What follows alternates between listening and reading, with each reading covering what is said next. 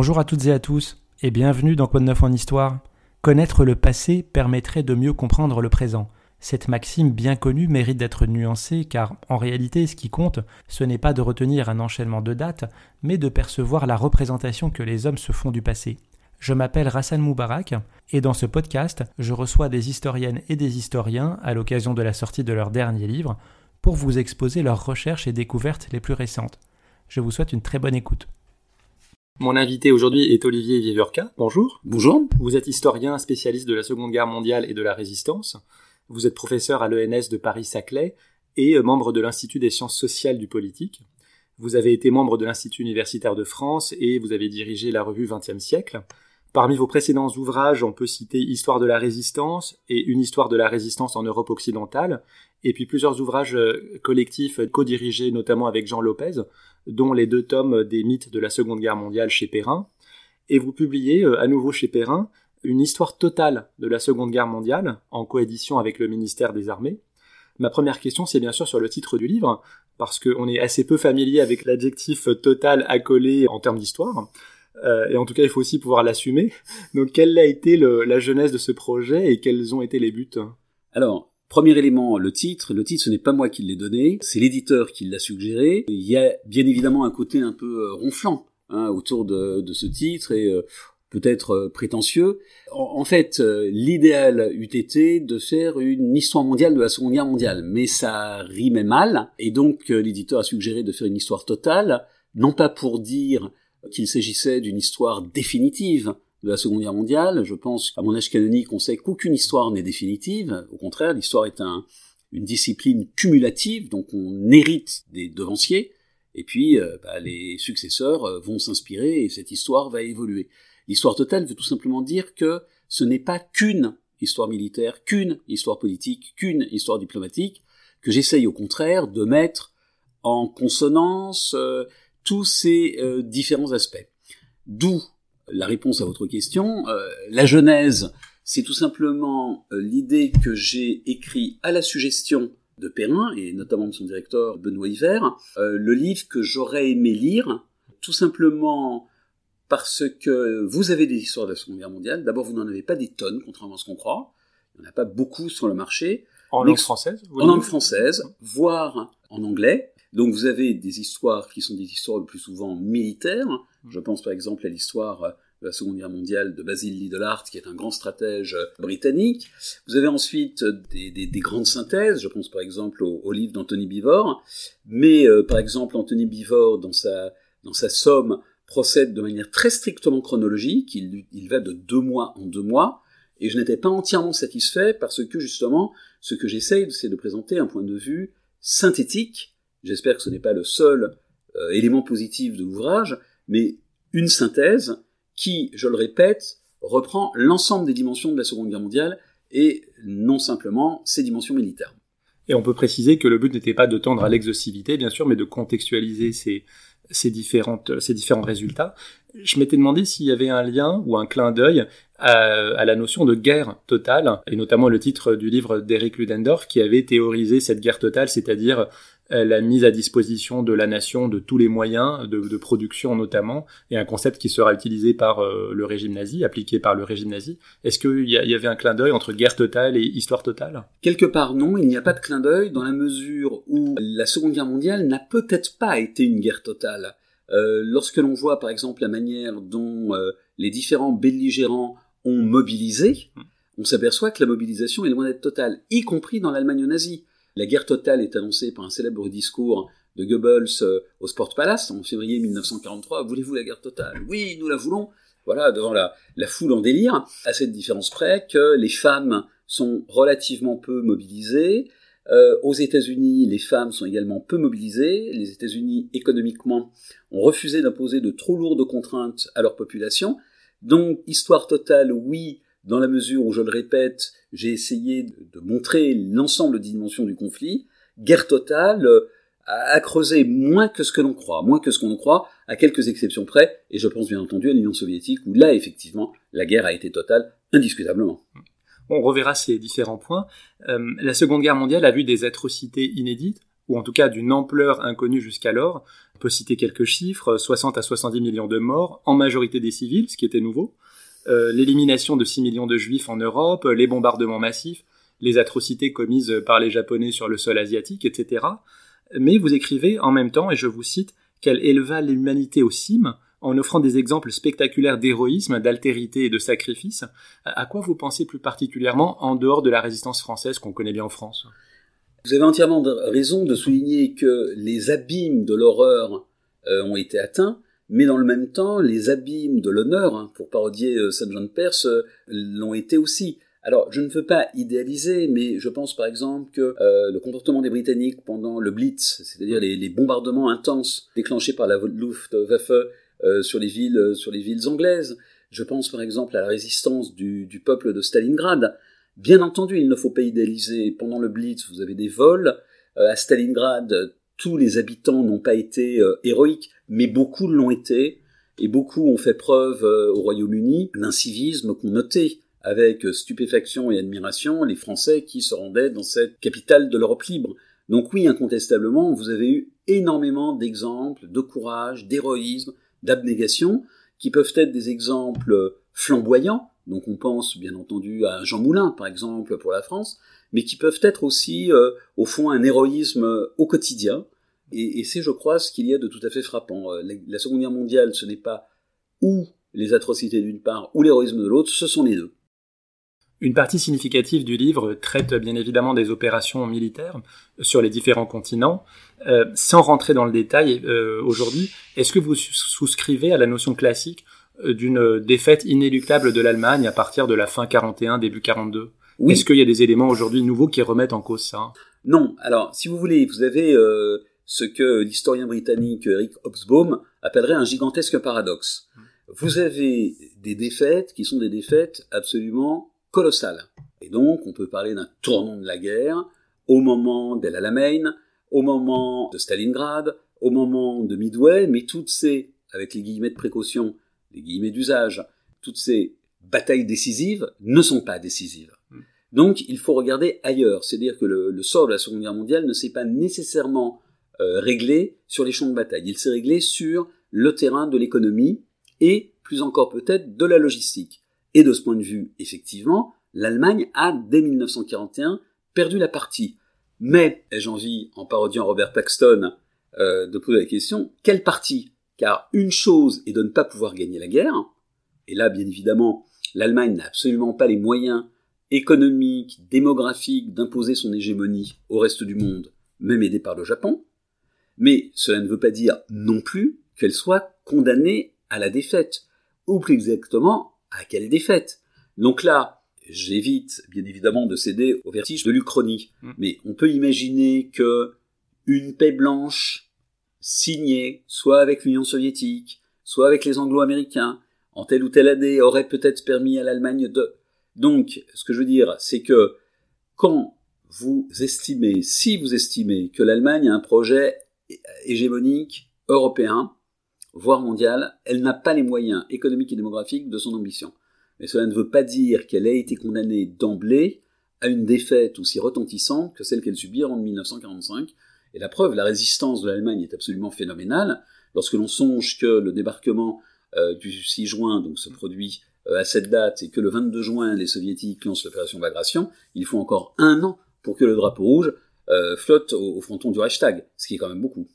L'histoire économique est justement un des points euh, importants du livre et, vous montrez que euh, on a tendance à euh, sous-estimer la vulnérabilité de l'Allemagne et à contrario à sous-estimer la résistance soviétique. Est-ce que ce rapport différentiel de force sur le front de l'Est a contribué de manière significative aux opérations militaires? Bien sûr, parce que les stratèges, lorsqu'ils ébauchent et définissent leur plan, doivent avoir ce qu'on appellera rapidement un outil militaire.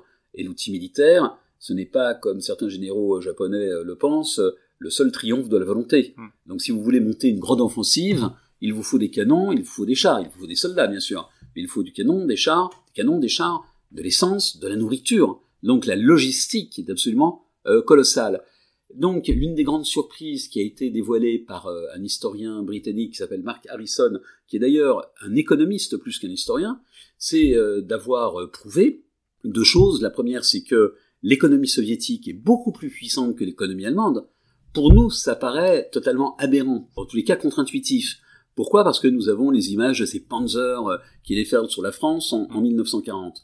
Mais en 1939-1940, l'Allemagne est encore un pays que euh, l'historien euh, britannique économiste Adam Tooze considère comme un brick.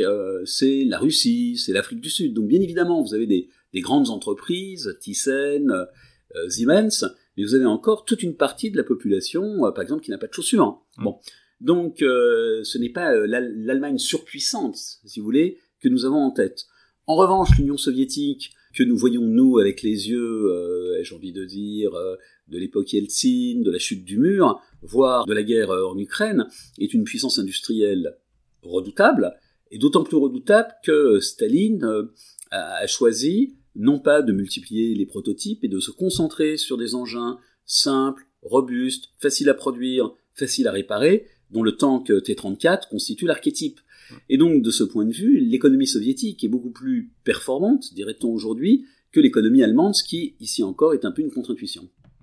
Vous avez parlé euh, d'El Alamein tout à l'heure, donc une des grandes batailles euh, sur le sol nord-africain, et j'avais une question sur ça parce que donc ça s'appelle la guerre du désert. C'est l'ensemble des opérations qui ont eu lieu entre septembre 40 et mai 1943 en Afrique du Nord. Et vous écrivez non sans humour que euh, cette guerre porte très mal son nom euh, parce que toutes les opérations majeures furent menées à moins de 80 km du littoral. Et d'autre part, le but n'était pas de conquérir des territoires, mais de s'assurer euh, la domination sur la Méditerranée. Donc au regard finalement de l'importance relativement secondaire de ce théâtre d'opération, comment vous expliquez son aura actuelle? Alors l'aura actuelle est une aura qui vient aussi en partie de l'époque. C'est-à-dire que ce théâtre d'opération nord-africain a été un théâtre dont la stratégie n'a jamais été pensée. Hmm. En fait, la stratégie a été pensée au fur et à mesure que les protagonistes avançaient. Au départ, pour euh, ne donner que ce seul exemple, lorsque Adolf Hitler décide d'envoyer ce qui va devenir un Afrika Corps en Afrique du Nord, dirigé par son, jeune général euh, favori euh, Rommel, hmm. cet ensemble débarque à Tripoli en février 1941, il veut juste aider euh, l'allié italien. Point barre. Donc il n'y a pas véritablement de stratégie. Et euh, les Britanniques n'ont pas non plus véritablement de stratégie. Et ils n'en auront pas. Elle va se construire au fur et à mesure. Mais vous avez cette idée que, au fond, quelque part, dans euh, ces brumes désertiques, eh bien la décision va pouvoir se faire. on va peut-être pouvoir gagner la guerre sur ce théâtre d'opération. Donc vous avez au fond une forme de mirage, c'est le cas de le dire, ou plus exactement de miroir aux alouettes, euh, qui va hypnotiser les belligérants, qui vont in fine consacrer de plus en plus de moyens pour un théâtre d'opération totalement secondaire. Lorsque l'on pense que euh, au Cap Bon, vous allez avoir le 13 mai 1943, lorsque les forces de l'Axe se rendent, plus de prisonniers italo-allemands qu'à Stalingrad, on, reste pantois. Donc au fond, on a eu euh, ce théâtre d'opération totalement secondaire où finalement tout le monde rechignait un peu à s'engager, Roosevelt en tête, qui va absorber des forces de plus en plus considérables sans créer pour autant une décision stratégique. Et peut-être que c'est parce que aussi ce sont les premières victoires françaises, non, de, des forces françaises libres qui, euh, qui ont peut-être contribué à cette image qu'on en a en France? Alors, incontestablement, euh, les Français, et cela désole le secrétaire de Jean Moulin, Daniel Cordier, combattent très peu. Le seul endroit où ils combattent, et j'ai envie de dire par la force des choses, ils ne vont pas aller combattre en Asie, comme les, comme les Américains et, les Britanniques, c'est le théâtre nord-africain. Donc vous avez eu incontestablement un certain nombre de victoires, notamment euh, la prise de l'oasis de Koufra, la résistance euh, énergique et courageuse déployée à Birakem, encore ici peut-être un exemple d'abnégation, il faut, imaginer ce qu'ont été les combats de, de Birakem et la retraite ordonnée par Koenig, hein, ça a été terrible, dans le désert, avec la soif, la peur. Donc incontestablement, ces éléments ont peut-être contribué à euh, dorer en quelque sorte l'image de ces combats en, Afrique du Nord, qui, vous l'avez très justement souligné, ne visent pas du tout à, contrôler un territoire comme les Allemands l'espèrent en Union soviétique. L'idée est bien en Union soviétique de disposer d'une colonie, hein, d'une colonie. Là, la logique n'est pas une logique du Lebensraum, mais en même temps, eh bien, euh, c'est un théâtre d'opération secondaire qui l'a été, qui le restera. Et un point qui est très intéressant, c'est la façon dont le conflit est appelé par les différents belligérants. Euh, les soviétiques préfèrent la formule de grande guerre patriotique. La Chine, c'est la guerre de résistance contre le Japon, très factuelle. Et le Japon, alors ça, change. Au départ, ce sont les événements de Chine. Après Pearl Harbor, ça devient la guerre de la plus grande Asie orientale. J'imagine qu'ils ont un idéogramme plus simple pour dire ça. Et puis à partir de 45, c'est la guerre du Pacifique. Donc à quel moment euh, s'impose le vocable Seconde Guerre mondiale? Est-ce qu'il s'impose partout? Et est-ce que c'est plutôt euh, Churchill ou Roosevelt qui euh, impose ce terme? Le terme de Seconde Guerre mondiale, ou l'idée que la guerre était mondiale, mm. est une idée qui va être défendue par Roosevelt au nom, allons vite, d'une reprise de l'universalisme wilsonien, et par Adolf Hitler pour montrer qu'il mène une grande croisade contre le judaïsme, le bolchevisme et le capitalisme. En dehors de ces deux grandes figures, le terme de Seconde Guerre mondiale n'est pas adoubé. Même le général de Gaulle, qui, alors, quand on est enseignant, on aime bien faire travailler les élèves sur le parallèle entre les discours de Pétain, une vision très hexagonale, très euh, restrictive, très mesquine, et la, vision absolument euh, prophétique du général de Gaulle qui comprend que la guerre est mondiale. Mais dans le même temps, lui, il ne parle pas de guerre mondiale. Il va essayer de vendre l'idée de guerre de 30 ans. Alors, ce qui m'a intéressé, c'est de montrer que justement, cette Seconde Guerre mondiale n'est pas nécessairement une guerre mondiale pour tous. Les Japonais n'ont pas l'impression de mener une guerre mondiale.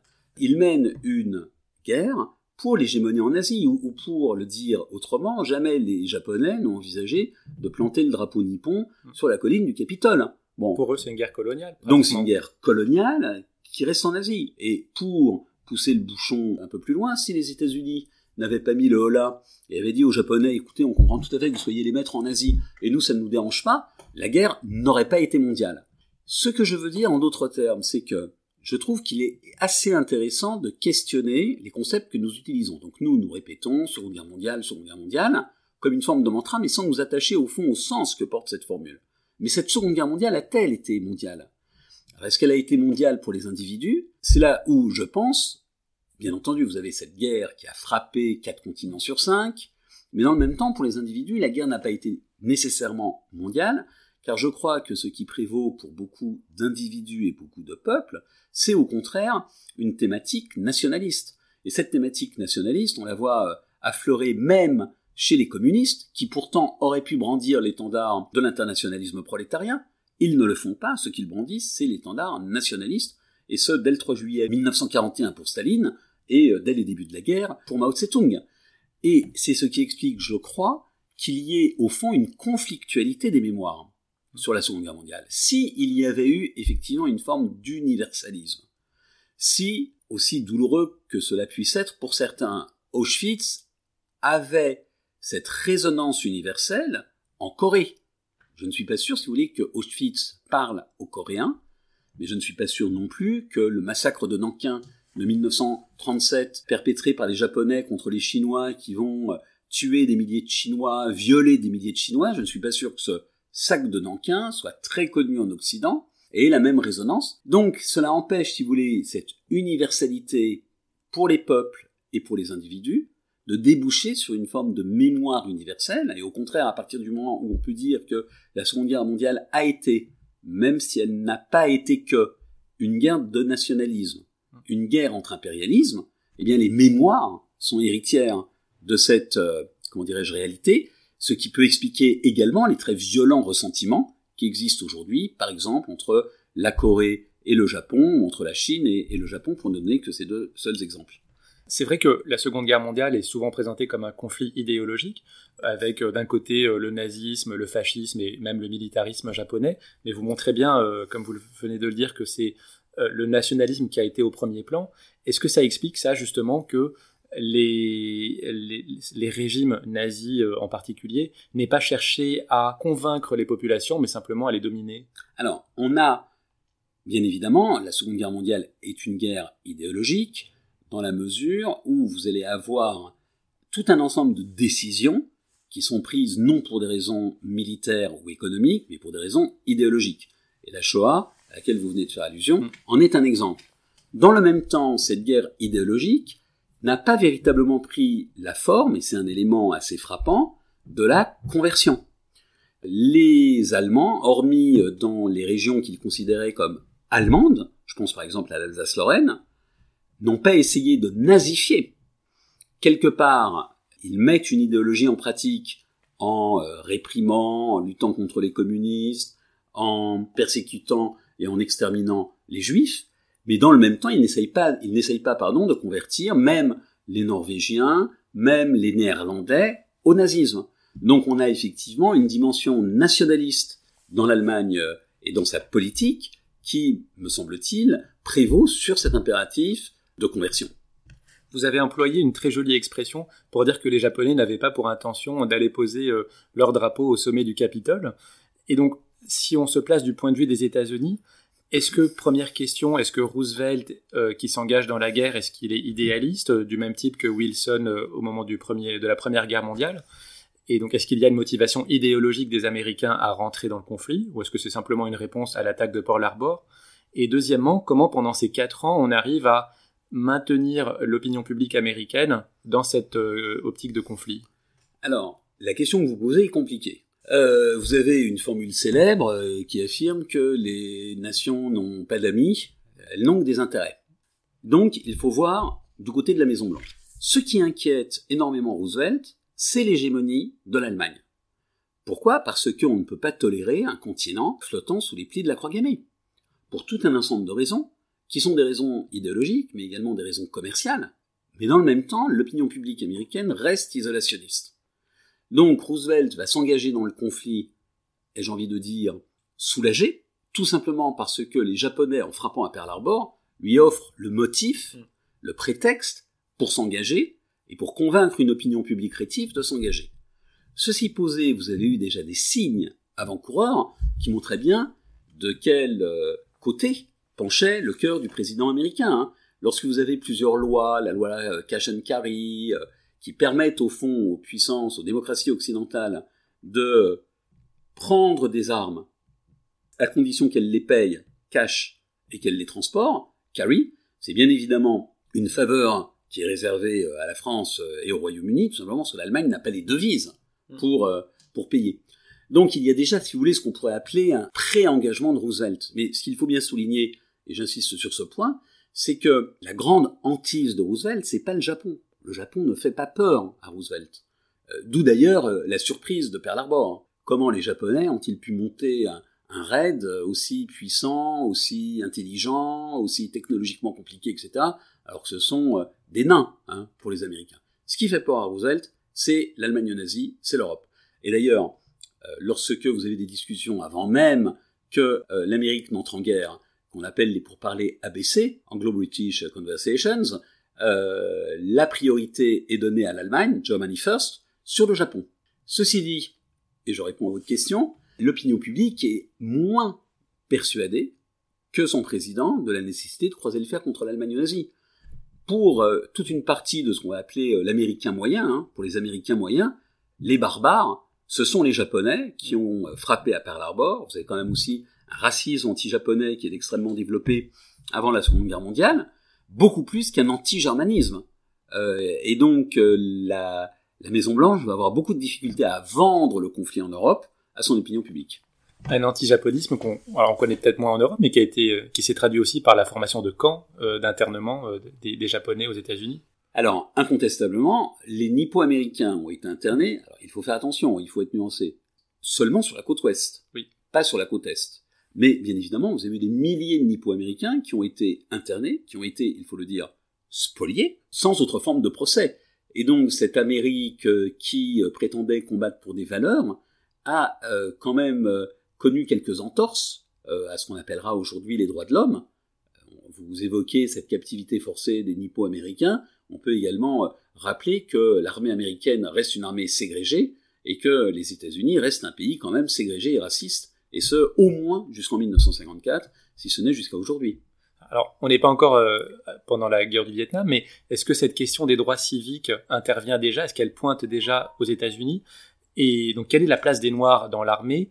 Euh, et est-ce qu'on assiste à des mouvements de résistance contre ce conflit, notamment de la part des Noirs américains? Alors, ce qu'on appellera de manière un peu rapide, et je m'en excuse, la communauté noire, elle est très partagée.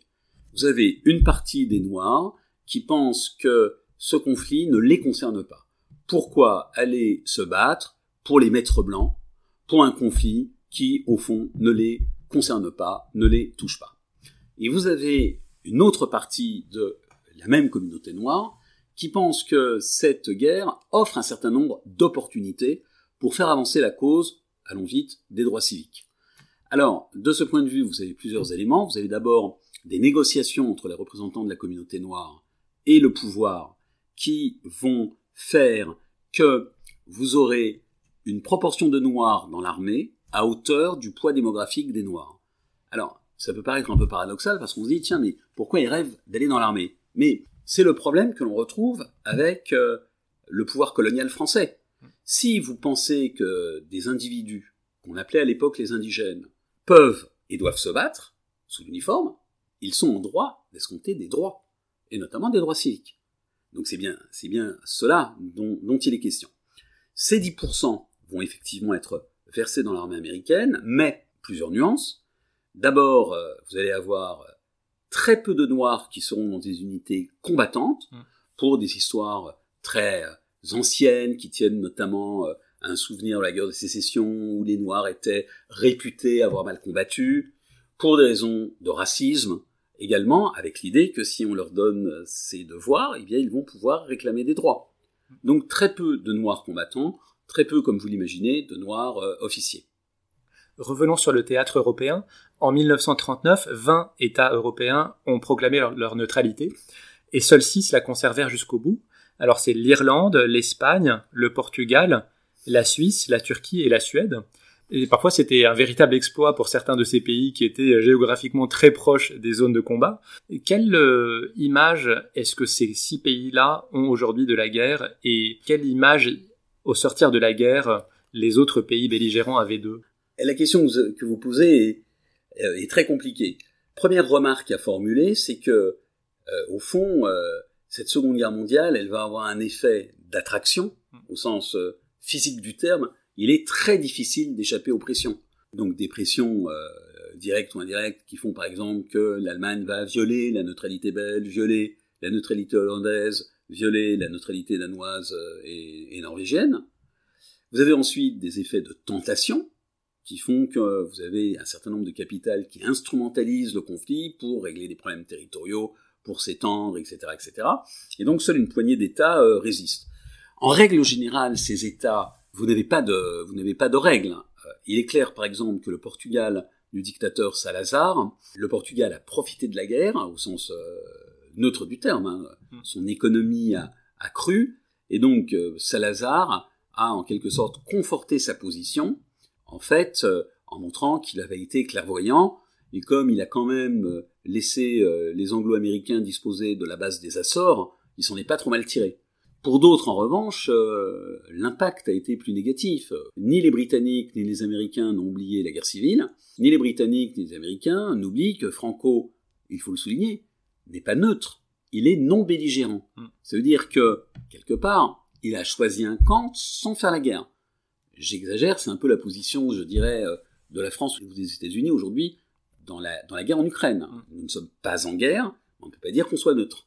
Donc les Washington euh, et Londres n'ont pas oublié. Et donc ils sont très sévères et ils tiennent Franco à l'écart de l'arène internationale, Franco qui lui aimerait revenir euh, sur l'enceinte internationale, et cette enceinte internationale, il va revenir à la faveur de la guerre froide. Mais il est clair que vous avez une image parfois très négative, qui va également être associé à la Suisse. Et donc là, on a des effets en quelque sorte de ciel de traîne. Hein. C'est que bah, la Suisse, elle a été un peu rattrapée par la patrouille euh, lorsque euh, certains scandales ont, éclaté, que les États-Unis ont menacé euh, à la fin du siècle dernier de priver les Suisses d'un accès au marché américain, que les Suisses ont été obligés de rétropédaler, de nommer une commission. Bon, donc incontestablement, là, si vous voulez, la mauvaise image de la Suisse, je crois, a produit des effets sur le long terme. Mais on peut dire dans une certaine mesure que c'est injuste, parce que la Suède a été mais bien plus collaboratrice que la Suisse. Mais pour nous, la Suède, c'est le pays de la liberté, euh, un pays sympa, un pays émancipé, alors que la Suède, en termes objectifs, a beaucoup plus servi le Reich en lui, fournissant, par exemple des roulements à billes que la Suisse. Voilà. Donc dans un cas, vous avez une très mauvaise image, et dans l'autre, vous avez une image au contraire euh, plutôt positive. L'exemple que je préfère, moi, c'est la Turquie, parce que, comme euh, aurait pu le dire le général de Gaulle, regardez la map monde, ils sont quand même très près du bras zéro, hein, mm. très très près du bras zéro. Et ils arrivent non seulement à ne pas s'engager, à vendre notamment leurs précieux chromes à tous les belligérants, et euh, les diplomates turcs sont absolument euh, formidables. Hein. Churchill ne cesse de faire pression sur Ankara pour que euh, la Turquie déclare la guerre, et les diplomates turcs disent à Churchill, mais, nous en rêvons, nous en rêvons, mais avez-vous un plan? Pouvez-vous nous donner des armes? Et comme Churchill n'a ni l'un ni l'autre, il est obligé de repartir bredouille. Donc là, les diplomates turcs ont été vraiment très très forts. c'est très intéressant cette discussion sur la perception, parce que par exemple en France, on connaît beaucoup mieux le front de l'Ouest que le front de l'Est. Alors qu'en est-il de l'autre côté, c'est-à-dire les soviétiques qui ont payé le plus lourd tribut, 26 millions de morts, qui ont été, qui ont insisté pour rentrer les premiers à Berlin? Staline a insisté pour resigner le lendemain de l'armistice de Reims une, un nouveau, une nouvelle armistice, enfin une nouvelle capitulation, euh, à Berlin. Euh, quelle perception eux ont des batailles euh, en Normandie, par exemple, enfin sur le front occidental Il ne faut pas. Est-ce que c'est deux guerres finalement sur le territoire européen quand on se place de part et d'autre de l'Allemagne? Staline n'a absolument pas confiance dans les Anglo-Américains. Et il a encore moins confiance en Churchill qu'en Roosevelt. Il déteste Churchill. Et les sacrifices de l'armée rouge et du peuple soviétique ont été tels qu'il considère quand même que toutes les opérations sont de la roupie de Sansonnet. Donc, si vous voulez, pour Staline, le débarquement en Normandie n'est pas un exploit.